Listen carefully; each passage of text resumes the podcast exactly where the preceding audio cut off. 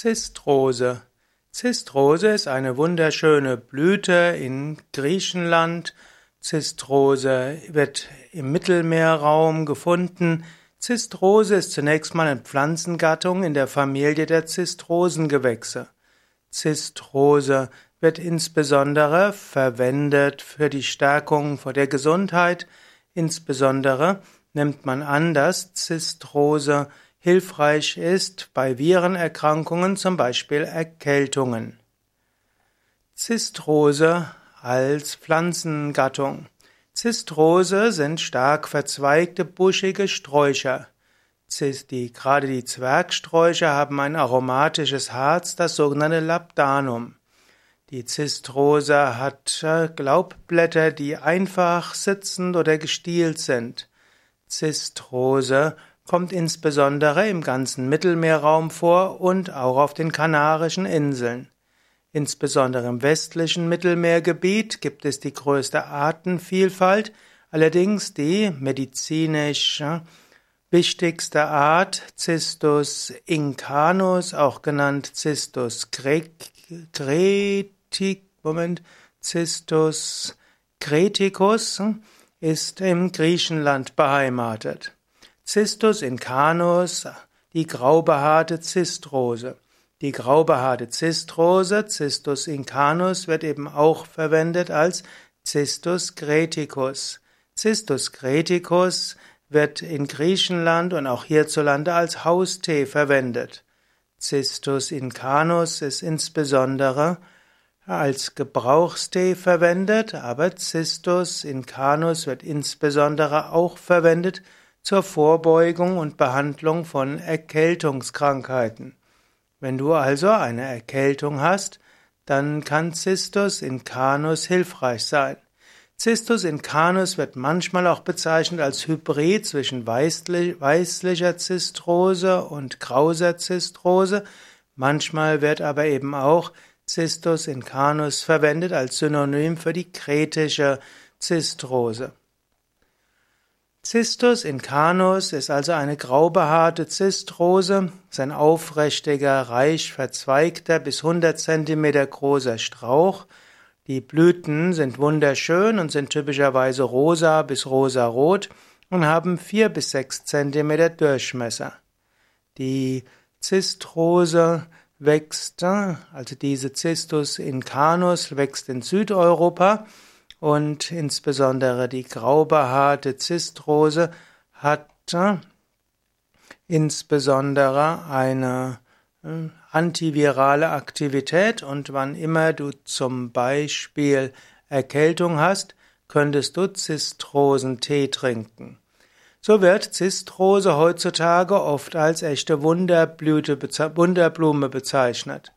Es heißt, dass die Zistrose helfen kann bei Durchfall, bei Hautproblemen, bei Candida und auch bei grippalen Infekten.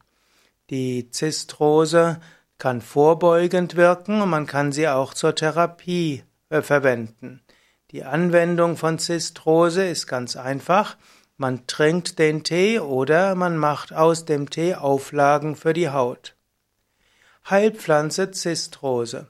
Zistrose ist eine alte Heilpflanze und eine besonders gut wirkende Heilpflanze.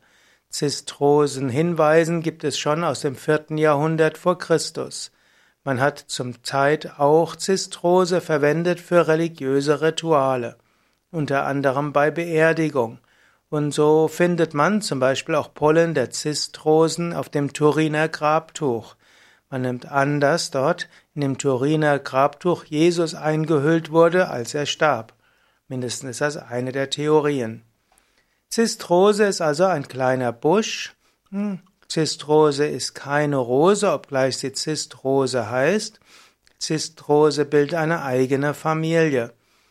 Um Zistrose zu verwenden, nimmt man die Blätter der Zistrose, die Blätter der Zistrose sind etwas klebrig, sie haben einen hohen Harzgehalt. Das Harz der Zistrose wird als Labdanum bezeichnet. In der Antike wurde Labdanum verwendet zur Wundheilung und auch bei Hauterkrankungen.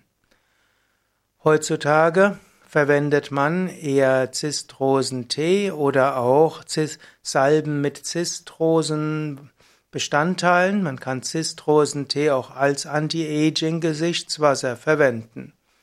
Zistrose kann hilfreich sein für das Verdauungssystem. Zistrose kann zum Beispiel als einfacher Zistrosenblättertee Magenschleimhaut beschützen. Es gab einige, einige Studien, die zeigen, dass Zistrose eben gut ist gegen Magenschleimhautentzündungen. Zistrose ist aber auch gut gegen Karies und Parodontitis. Man kann täglich Mundspülungen machen mit Zistrosentee. Zistrose kann auch helfen bei Erkrankungen des Enddarms, insbesondere bei Hämorrhoiden.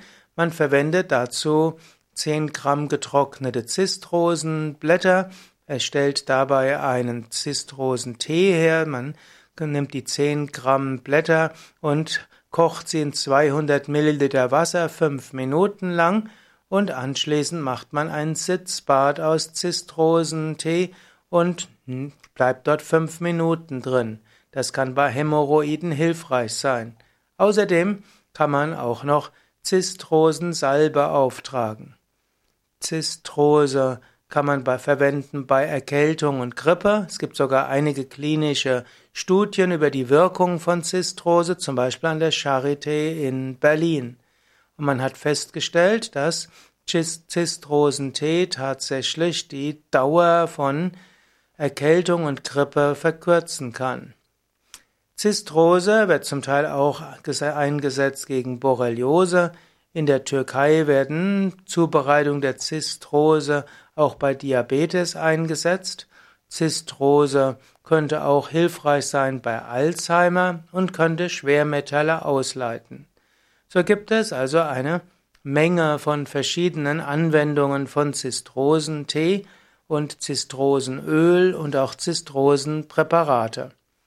Also einiges, was du überlegen kannst, wenn du also unter einer dieser Krankheiten leidest oder auch vielleicht genetisch bedingt eine Neigung dazu hast, dann sprech mit deinem Arzt oder Heilpraktiker, ob für dich Zistrosen eine gute, ein gutes Mittel aus der Phytopharmakologie, aus der Pflanzenheilkunde sein könnte. Zistrose also ein wunderbares Heilkraut, ein wunderbarer Kräutertee.